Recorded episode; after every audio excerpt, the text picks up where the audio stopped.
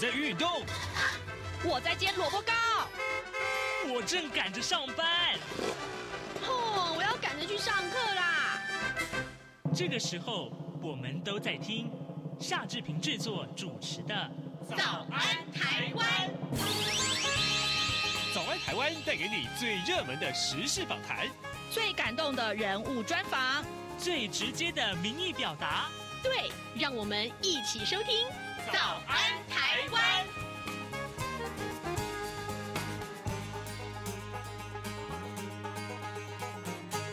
早安，台湾！我是夏志平。今天是二零二三年的十一月二十九号，星期三。今天早安现场这个单元里面，诶，志平跟您来聊电影。各位，如果上个礼拜六晚上有看金马奖颁奖典礼的话，想必你是在那个高潮迭起的典礼当中了。其实有很多很多的感动。好，今天我们来看一看，诶，你喜欢的这几部电影有没有这个得奖呢？还有，如果他没有得奖，你心里面的感受是什么？看过了这些电影，当然会有很多的想法。每一次我们在聊电影的时候，我们都是请到资深媒体人弥勒熊来到节目当中跟大家聊。这个呃好看的电影啊，好呃在跟呃这个熊哥呃进行访谈之前呢，志平有一点点时间来跟大家说一说各平面媒体上面的头版头条讯息啊。首先我们看到《自由时报》上面写的是国台办介入了台湾的选举啊，到中国去旅游接受招待有二十二个人到案。另外呢，呃《联合报》啊则是提到的是这个。过之前，我们看到一个冷气机的从这个天上掉下来砸死人，对不对？那这个呃相关的立法工作啊，确实非常的牛步化啊，很慢很慢。那中央地方也互相卸责，呃，这个只定定了一些指引，但是指引啊根本就没有法律效力。这是联合报为您关注的话题。中国时报上面提到的是这个呃侯康沛啊，就是这个国民党的副总统候选人赵少康，他说如果侯康沛当选的话。民众党是可以入阁的，也就是呼应了柯文哲所提出来的内阁制，为蓝白组成这个联合政府铺路啊。中国时报今天把它啊放在头版头条。现在时间是早晨的七点零二分四十秒，我们先进一段台呼，台呼之后马上跟熊哥进行访谈喽。早安，台湾。正吃着什么样的早餐？吐司加火腿蛋，咬一口，然后收听中央广播电台。早安现场。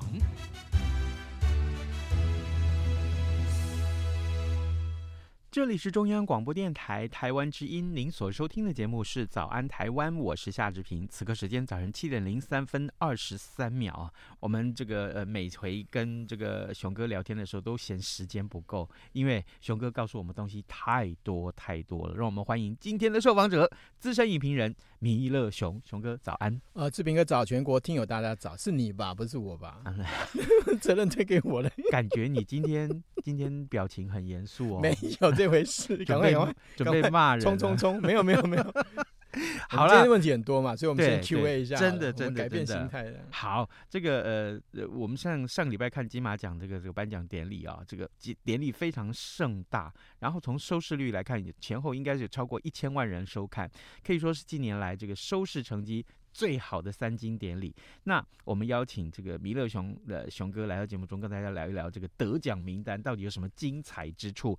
第一题，我先请教熊哥，这一份得奖名单名单啊，这个呃。啪啪啪，这样零零散散列出来，熊哥觉得怎么样？是漂亮还是意外？呃，我觉得基本上啊，其实你应该检讨的是说入围，就究竟有哪些影片入围，这个才是真正的问题症结。那开出来的话，哦、你觉得你会觉得就是分配的很平均啊？这件事情，嗯嗯、大家应该看得出来，等于是香港啊，而且今年有一个比较特色，就是香港的影片非常的精彩，嗯，然后马来西亚那边也是，那中国好不容易有有一些影片参加，那比起去年啊，就是香港那么的惨啊，我觉得今年他们算是大反攻，还不错，我觉得不错。而且香港的、嗯、呃影片就是让大家很惊喜，像少啊、呃、年年年少日记哦、呃，其实是相当的精彩，现在正在演哦，啊、之后会会上映的话，就是大家可以去看看这样子。嗯，哦好，来，那我们来看看这个首先，我这个颁奖典礼之前，我们就说，因为我们一起去看了《本日公休》。嗯，坦白讲，熊哥在看这个电影的时候，虽然是二月份的电影啊，到现在已经十一月，但是熊哥我永远记得，熊哥跟我讲说，他一边看一边哭。嗯，看了那个陆小芬的演技的时候，尤其是他在最后帮呃这个人家化妆的时候，大大体化妆的时候，其实是非常非常感动。可是所有的台湾媒体通通一面倒压她是最佳女主角，没有想到最后她连。前两名他都没办法进，没有，因为因为呃，得奖者是林品彤嘛。那其实两年前他在那个美国女孩的时候，我就我说只有一个形容词叫做光芒万丈。哇，他其实应该被提最佳女主角，但是他只被提最佳新人奖。那这个东西就牵涉到我们刚才讲到那个入围这件事情。嗯，他如果没有入围女主角，他根本连竞争的机会都没有。所以其实如果，而且我跟你讲，明天明天我们才会看媒体试片，所以目前为止。为什么那五个五个女主角啊，就是啊五五个最佳影后，他们在上面那个一副惊讶的样子，因为他们都没看过。哦，我跟你保证，对，因为他们一定都没看过。对，那么 所以大家才会说，嗯，那个陈淑芳不是讲说，哎，该不会是十二岁的吧？就就是十二岁的。陈淑芳一直讲，如果好，我我现在讲说，如果你拿两年前美国女孩林品彤里面的表现来跟今年的陆小芬比的话，我觉得真的很有得比。而且你叫我选，我也选不出来，因为美国女孩真的太精彩了，尤其所谓的得奖戏，她最后跟马的那个互动，根本就是，我觉得就是就是电影的经典画面，你放在任何世界哪一国都一样。对，那陆小芬当那个最佳女女女配角，就是那个方志友的时候，我就知道陆小芬不会得了。为什么？因为按照王力，按照这个直觉，就是他得他他就不会得，就对了。感觉你好像在说分，没有，就是没办法，因为这个是一定是这样子嘛。那当然，我比较惊讶是你刚才提到，就是评审的那个最后讨论、嗯、final 的时候，陆小芬没有进去，这样。对啊，对，所以就为什么会给女配角会给他？我觉得是有点心虚啦。啊。我觉得 好，我下一题，下一题好。对，我们今天题目太多。还有就是这个事前被评为死亡之主的最佳男主角这一组，就是吴康仁拿下来。那吴康仁在《富都亲人》里面的表现，其实到底哎，到底有多么出神入化？我坦白承认，我没有看过这个片子，还没看。你，你的题目上面已经写说死亡之主，那就是吴康仁一出，就其他人都死了，就是这样子。这个是重点，欸、就是吴康仁。我跟你讲吴康仁他大家对他的印象，而且很多媒体者都是都在那个就是呃脸书上面写说、嗯、啊，他本来已经不想看，就吴康仁就是他他想去看一看，我就立刻去留言说、嗯、你一定要看。嗯，为什么？因为他已经突破自己的天际线。吴康仁把所有以前你对他的印象全部都打破，而且他完全融入那个角色。林涵就是双瞳的女主角，她、嗯、在她自己的脸书上面写，她说。从第一秒开始，甚至他的呼吸，嗯，他都已经忘记了吴康仁的存在，只记得阿邦。你从此以后你就叫阿邦了。阿邦就是吴康仁在里面的角色，就是英文的片名叫《阿邦与阿迪》。阿邦与阿迪就是哥哥，阿邦就是阿哥哥，阿迪就是弟弟。嗯，你看林涵写的这么样，我我昨天看到，我觉得一定要把把这句话拿出来讲，因为实在是太贴切了。我跟你讲哈，我我的私心，因为我看过这几部片子哈，我的私心是觉得说，哎。那个那个阮经天演的那么用力，嗯，好，就是说，呃，我我对那个电影当然是很有意见，但是就演技的部分大家还可以讨论周楚，因为我们之前就讲过这个事情。对对对，好，下一题，下一题。好，就真的很可惜啊，阮经天，可是我心里面，不过他还有机会，他年轻，他还年轻，对，才四十一岁嘛，哈。好，来，再来是事前我倒是觉得说，这个最佳男配角啊，这个其实竞争也很激烈。没想到，居然这个最佳女配角那一组才是后来讨论最多的死亡之组，就是争议最多。我，我不知道女配跟女主谁先讨论，但是如果说大家心里面已经有决定，就是不给陆小芬的话，嗯，那当然女配就会讨论很多。哦，我跟你讲，那个逻辑就是这样子。然后男配的话，你如果去看那个，呃，我推荐大家一定要看《老狐狸》，因为他没有入围最佳影片，也没有入围最佳剧本，但是你看了这个电影，你就会想说金马奖在干什么？好，下一题。等一下，你你都是点到为止，没有我们很多题，我们有九题，九题。好，这个好，这个最佳影片就是《石门》嘛，最佳导演是这个老狐狸的这个萧亚全，所以呃，这个呃，熊哥可不可以介绍一下？呃，《石门》基本上啊，我觉得。要讲说是廖赏在后面撑腰，这样会不会太过分啊？就是其实石门啊，就是我觉得是怎么讲，展现金马奖的大度嘛，对不对？嗯，就是我们都很爱选一些就是超冷门的电影来长得很像我们台湾新浪潮的电影当最佳影片嘛。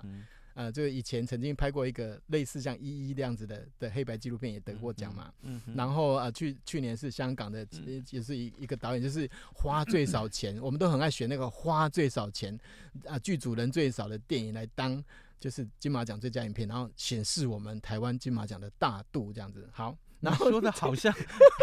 你说的好像在骂人呢？没有没有没有，我是称赞，我是称赞。好，然后最佳最佳导演是老狐狸的萧亚全，呃，他很厉害，就是说，其实他把宏源就是那个那时候那个金金融风暴的事情，对整个融入进去。可是基本上他这个东西没有影射任何的人事物，但是他把这个整个架空的这个结构，整个浓缩在一个他还原的在万里把整个风街，然后拍下来那时候八九零年代的的那个样子，所以里面的女主角每个都长得像那个。就是那种，就是那个时代的那个化妆，你真的觉得很好笑。反正那是二十很难很难，所以为什么美术会得，王志成会得，这个都有原因的。大家去看，然后最佳导演，我觉得他就是实至名归，绝对是撑得起的。然后大家一定要去看《老狐狸》，真的非常非常好看。我觉得台湾今年唯一值得破亿的电影。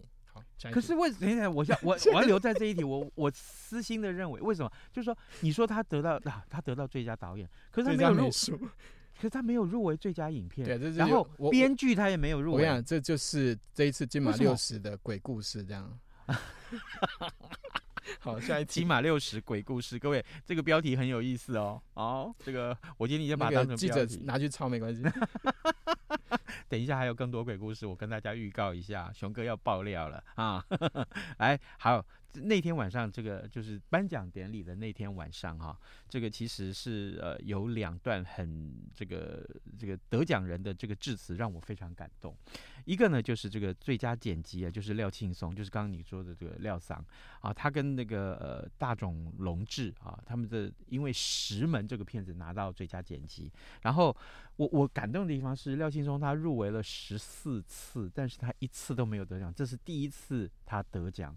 所以那个感动是可想而知。然后，呃，大总他致辞的时候，呃，几乎也是泣不成声，因为因为他觉得他看到廖庆松是用这个生命在拍这个片子，在剪辑这个片子，这是一段。那另外一个就是最佳男配角啊，就陈木易。坦白讲，陈木易的致辞，我我他致完词，立刻我也在电视机旁边给他掌声。他讲了很多，talking show 太精彩了。对，我觉得，哎、欸，我觉得每一个这个致辞的人，演艺人员，对的演艺人员哈，得奖人，他的致辞都要像这个有这个程度这么精彩才对。为什么呢？因为他把电影圈的电影人的这个工作的辛酸，辛酸，好像是这个辛苦，还有他这个遭受到多少的漠视啊？因为他都光芒放在明星身上，电影后幕后工作人员实在太辛苦了。你怎么去看这两段？呃，其实廖青松跟陈木易啊，嗯、也可以讲说是我们台湾电影的这个工作者的缩影嘛。嗯，那其实 廖青松其实这一次的影片有大概五六部跟他有关，嗯、大家可能不知道。这么多产，而且呃也不是多惨，就是说我觉得到了收成的时候吧，嗯、就像那个就是杜笃之啊，你可能没有提到，是就是杜笃之先也是得入围四十一次，然后他的徒子徒孙一大堆在得奖，然后这个。廖青松也是一样，他的徒子徒徒孙得的奖的次数比他还多，所以不要觉得怀疑，就是祖师爷得这个是天经地义的。而且他其实有很多时候，他其实就算他剪的，嗯，他也没有挂名字，所以他早就该得，他自己也知道啦，对啦，就是他得是理所当然的。是，我想这种事情其实，在奥斯卡也发生过，这没什么，电影圈就是长这样。哎，那陈木易呢？这个这个陈木易的话，我觉得。怎么讲？就是说他耕耘了那么久，然后呃，后来我们才知道，其实他的出身跟他的那个学历什么也是很蛮吓人的。嗯、就是他的故事是很精彩的，嗯、所以你可以在他身上不单单看到台湾电影人的缩影，也看到台湾人的缩影。我我记得几年前我们在看《通灵少女》的时候，呃，陈木一就是演那个庙的住持、嗯、啊，哦、啊，这个是演通灵少女的舅舅吧，还是谁哈？嗯、就是那个每天压榨通灵少女来工作这样子。可是啊，那个时候。呃，他的演出就已经非常非常这个吸睛啊，嗯、就是很让人觉得哇，这个人怎么只是配角啊？应该让他贯穿，就跟通灵少女一样贯穿整出戏剧才对。嗯、可是那因为角色的安排、剧本的安排，不得不如此。那就拍外传好了。哦、对呀、啊，所以所以我就说陈木易，当时我就注意到陈木易这个这位阿贝哈，真的很会演戏、啊。我跟你讲，台湾拍给中中老年人的电影主角很少，几乎没有。好，下一题，让我不得不提，因为没有人要看嘛啊，没有让让我你要你要让那个投资老板赔钱是不是？不是，让我不得不提一下阿西陈柏正。啊，这个今年的那个那个金金钟奖，好可惜，他那幕戏在《模仿犯》里面那部下跪学狗叫那部戏，我看到他他。整演完，我才发现我已经泪流满面。没有，其实我最感动是刚好跟你相反，是他的女儿被关在车子里面，哦、然后他隔着玻璃，对，然后没办法、没办法碰到他那个生死之隔，那那场戏让我最感动。不是学狗，我觉得学狗还好。哦、是，好，下一题，下一题，好，好，我们一定要把它讲完。各位听众，让我想让大家休息一下。各位听众，此刻时间是早晨七点十五分五十一秒。我们今天邀请到资深的影评人啊，啊！弥勒。熊熊哥来到节目中，刚才大家介绍啊，这个上个礼拜六这一场这个收视率奇高无比的这个金马六十颁奖典礼。事实上，这个看电影真是很过瘾的事情，看颁奖典礼恐怕也是如此，高潮迭起。真的，尤其今年的这个明星，哇，一大堆耶，六十啊，六十年啊，哦、对啊，对啊。好、嗯，接下来我们来看一看，另外还有一位得奖者啊，这他是终身成就奖。你我我们等一下来讲林青霞好了，这我们先讲陈坤厚。哎、嗯，那个所以熊哥，你刚刚也提到新浪潮，可不可以提一下陈坤厚在？呃，其实他主要那时候的的不是导演嘛，就是是摄影师，而、嗯、且尤其是跟侯孝贤长期合作。那电影圈其实一直是这样，就是侯孝贤其实也是，嗯、他以前早期都拍一些也也是算有点幕后，或者是说就算是挂导演，其实也不是所谓的新浪潮电影的手法，他是拍比较商业，跟风飞合作啊什么的。嗯、那陈坤厚其实也是，是那拍了。几几个之后，他一定会想嘛，嗯、久了就会讲说哇，就是哎喵的对吧、嗯？就是会想要自己拍、嗯，所以我们大家对他的印象是，反而他比较后期的。所以你要，我觉得你要硬把他呃，就是塞到那个所谓的新浪潮的这一、嗯、这一波里面、嗯，算是有一点比较奇怪。虽然他也是幕后工作人员，也很重要、哦，可是基本上他后来的成就是他自己当导演的时候。还有拍一些电视剧什么的，就比较被大家所熟知这样子。提到陈坤后，不得不提小毕的故事、啊。他就是拿这部得奖的、啊。对呀、啊嗯，然后又培养了那个窦导。对对对对。所以我我觉得。当年看小 B 的故事哦，我我这个暴露一下自己的年龄。小 B 故事一上演的时候，我正好大二还大三。你那么老了，好继续。然后我们就每老师规定我们一定要去看这些导演的片子。哦、真的吗？我念戏剧系嘛、哦，就是说你一定要去看这些导演的片子，然后我们上课可以讨论、嗯，对不对？然后呢，可是呢，我记得我的老师其实对小 B 的故事的那个剧本是非常有意见的啊，就是这这种新浪潮电影是。从关怀土地开始，要平铺直叙的剧情，也许那个镜头是非常漫长，对，非常漫长的片。但没想到，其实后来大家会觉得说，哦，这一类的镜头其实很有说服力、嗯、啊，其实很有力量，嗯、因为那个渲染是。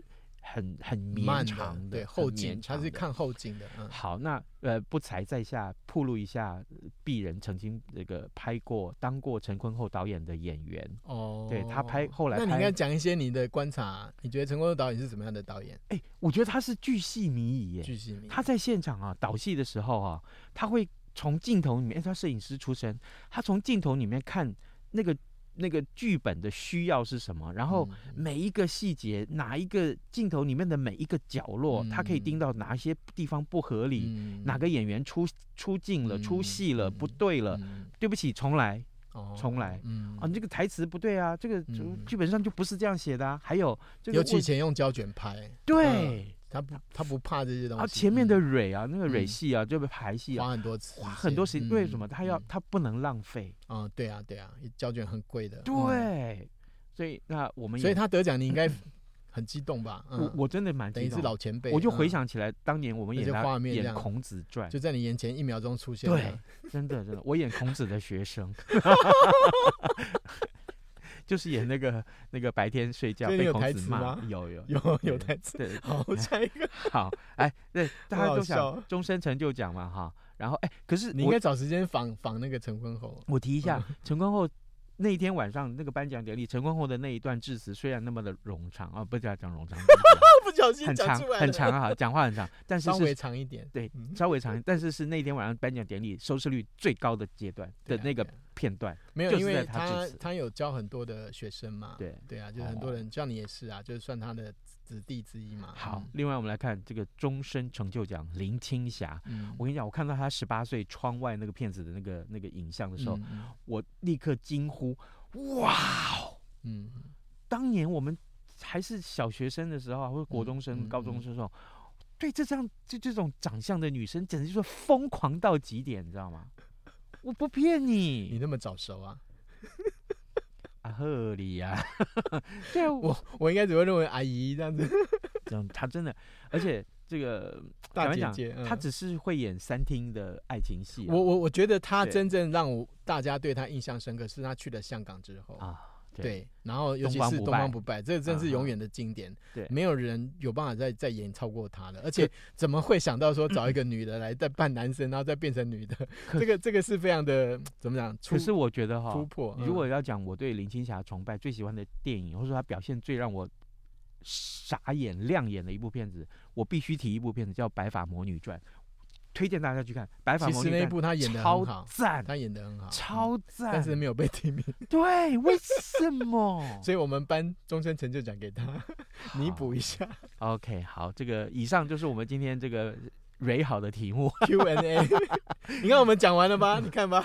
好，我们后面开始闲聊了，，好，没有啦，不能闲聊，开什么玩笑？这个重要的闲聊。对重点是这个这个呃，熊哥告诉我，金马奖今年有个片子是觉得很啊，怎么会这样啊？这个稍微有点问题啦。对有一个问题除了那个周楚啊，为什么会没有得奖？我觉得跟我们讨论有关系。可能跟之前的抄袭风波有关对，因为然后现在两两方已经开始在互告了，这个嗯之后看大家就是注意新闻。好，嗯现在重点是就是说，呃，其实周楚啊，就是我觉得他们算是明智的，就尽管呃。就是有有这些波折，那你给奖的话，稍微可能评审上面就会考量。对所以我觉得基本上很多东西要被知道。那嗯呃，刚才我跟那个志平，我们现在在讨论这个备忘录啊，嗯这个这个短片其实呃，可能大家也不是太注意，因为都是小奖嘛。嗯嗯可是这个东西它的问题就是说，我因为我现在民主影制影展看的，嗯然后我去参加论坛，我当场也问那个导演，他后来有回答我的一些话。我们请那个志平稍微讲一下，他里面比较被争议的是他写的文字给我，是 然后这些文字我觉得很有问题。我我先说一下这个，大家为奇怪为什么我们要讨论这个片子？嗯因为他得到这个最佳短片。好对对对，，那这个呃，这个坦白讲，要得到最佳短片，它的有一些条件，我是觉得一定是这样子，就你要拿下金马奖，一定要有些条件。没有，其实呃，尽管是纪录片 或者嗯是短片，或是任何不管任何形式的东西，所谓的版权这件事情其实是很重要的。对那那尤其当这个片子如果不是你自己拍的，如果是从这个唾手可得，从网络上可以得到这些影像资料，你把它剪接成，就算你剪的再好，你可以拿奖吗？这是这是我们对这个影片的一些看法你或。你念两句他导演讲的，但是但是这个导演后来他回应了熊哥的这个质疑，他提出这样的说法，他说：“呃，弥勒熊老师你好啊，谢谢你啊，这个观看跟思考，你担心的这个情况就是担心到他所得到的影像其实是来自抖音也好，或是来自其他 YouTube 也好，上面一些公共可以使用的影像啊，这个他说他完全不担心，这让我傻眼。”啊，这个呃，因为要把收集到的材料进行档案化的结构，是纪录片常常使用的手法，甚至于大部分的当代散文电影，通通都是调用影像的形态。我甚至于认为这是纪录片的工作本质。而对于材料的知识版权问题，我认为它的底部逻辑是非常北方国家的资本主义逻辑。天哪，我说我看不懂这段文字，版权的限制限制了。没有必要的知识再生产，媒介再生产。后面这个也蛮重要，你念。对此呢，啊，这个导演他说，他认同这个齐泽克、戈达尔等人对于版权问题的态度，就是无需理会。哦，真的，真的颠覆了我的三观了、啊、哈！这是我自己讲。如果如果金马影展鼓励这样的创作，更多人愿意仿效效仿的话，那么呃呃，只要。在内在逻辑、社会自立场自治，好，我觉得这样就够了。好，现在就是说，金马影展啊，被当成就是冤大头，就是他把责任全部推给金马影展，而且他们领奖了，然后这变成事实了。所以我讲真的，我觉得应该是取消他的资格，得奖资格。我在此郑重呼吁，是对我虽然是一个小咖，但是我觉得这个东西影响到什么，就是所谓的拍摄伦理这件事情。嗯，而且我我我我就讲，那那今天我们这边骂古阿莫干什么？哦，他还没有盗用人家的版权呢，他只是把影片拿来放在旁边，然后这边骂骂骂这样子。嗯，他不是拿来赚钱或干嘛什么的。嗯，当然广告费那是另外一回事。对，可是我今天古阿莫有资格参加金马影展吗？没有。对啊，如果这样讲，如果这样的话，他如果把他的影片报名金钟奖或者什么什么这个奖那个奖，事实上应该不会有人理他。对啊，而且你看，就算好，所以你看一开始的时候那个那个初审的那个机制啊，里面你都没有考虑到这些事情。哦，这是问题很大的地方。我觉得应该金马奖应该立刻取消他的得奖资格。我在此严重呼吁，嗯，真的，嗯哼，而不是让他讲说所谓的北方资本主义，就是这个很奇怪的一个逻辑啊。谁来定义北方无需理会版权这件事情？我觉得这是非常对，等于是对电影的致命伤，你知道吗？因为这样子的话，我就跟我就跟其他的纪录片导演讲，我说那以后你们都不用自己拍啦。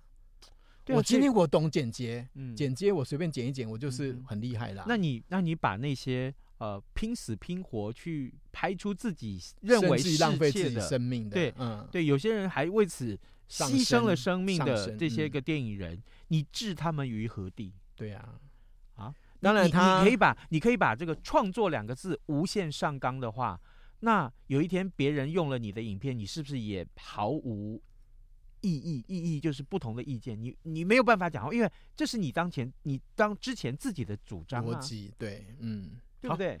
好，下一个，下一我们还有下一个。各位听众，今天早上志平为你邀请到资深媒体人啊，弥勒熊熊哥来到节目当中。真的，我们花了这么多的时间来讨论这些话题，没有。其实我们是站在就是关心台湾金马奖这件事情上面，而不是要批判什么。因为好，既然这一次啊，你看有千万人观赏，我希望下一次六十一六十一届的时候会有更多人喜欢跟观赏台湾的东西。然后，如果我们能够真正的国际化，应该把很多其他国家的东西也纳入金马奖的比赛里面。我相信我们现在。已经有资格可以在电影的啊这个影坛上面大声的讲话，嗯，这是一个开始，所以大家应该做得更好，更注意一些小细节。还有一个就是观众在看电影的时候觉得哇，这个演出好好哦，这电影好卖座，我们很给他肯定。可是为什么在颁奖典礼里他他能入围，但是他却没没办法得奖？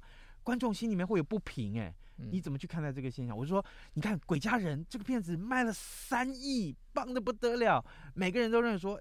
开那个影帝应该双蛋黄，通通给他们两个，好，这个其他人都不用得了，就给这个林国宏了。那麻烦你先去看看其他电影。对嘛，熊哥，没啦，因为很好。没有，我我我引用文天祥的这个名金句，他说，嗯、呃，很多时候呢，我看到那个看不懂的电影，我就会先把它放在心里面，然后我再去研究，这样，所以看不懂。对啊，这是真的啊，嗯，这是真的啊。很多电影本来就是领域非常的广啊，嗯，对，就像就像有一些有一些电影，它是放在那个美术馆里面的啊，那你看得懂吗？对，你就是看不懂啊。哎，坦白讲，我举个例子，像比如说绿光，嗯，我真的我第一遍看完全看不懂，哎，真的假的？我真的看不懂。你没有看到那个太阳出来的时候很感动吗？我好，内幕我有感动，但是但是我坦白讲，我说。天哪，为什么大家喜欢这部电影？而且这个电影的评价这么的高，一演再演，它完全像散文。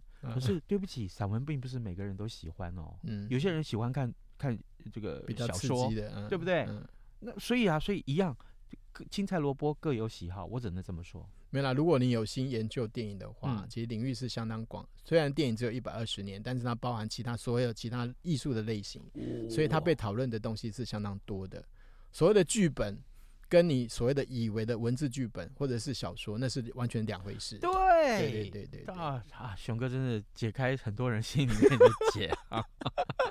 而且啊，真的呃，专业的部分啊，这个如果你真的只是因为个人的喜好，你就觉得啊，这个发出不平之鸣，呃，志平还是跟大家我觉得很 OK 啦，很 OK。对，但是你事后可以再去看看自己十年前的言论，这样。对对对，但是你可以看看是不是是不是有进步？对对，而且别人讲什么。别人的角度是什么？没错。好，呃，各位听众，今天我们邀请了资深的影评人弥勒熊来到节目当中，呃，跟大家聊这一届的金马奖，还有金马奖颁奖典礼上面其实很多精彩之处啊。在节目结束之前，志平还是呼吁大家上到央广的官网来，呃，来参加我们这个 podcast 的这个收听调查，我们有非常丰厚的奖品要送给你。然后呢，千万不要忘记留下你的这个 email address 啊，这个才有猜抽奖的这个资格。今天非常谢谢熊哥来上节目聊金马奖，也谢谢各位听众收听，拜拜，拜拜。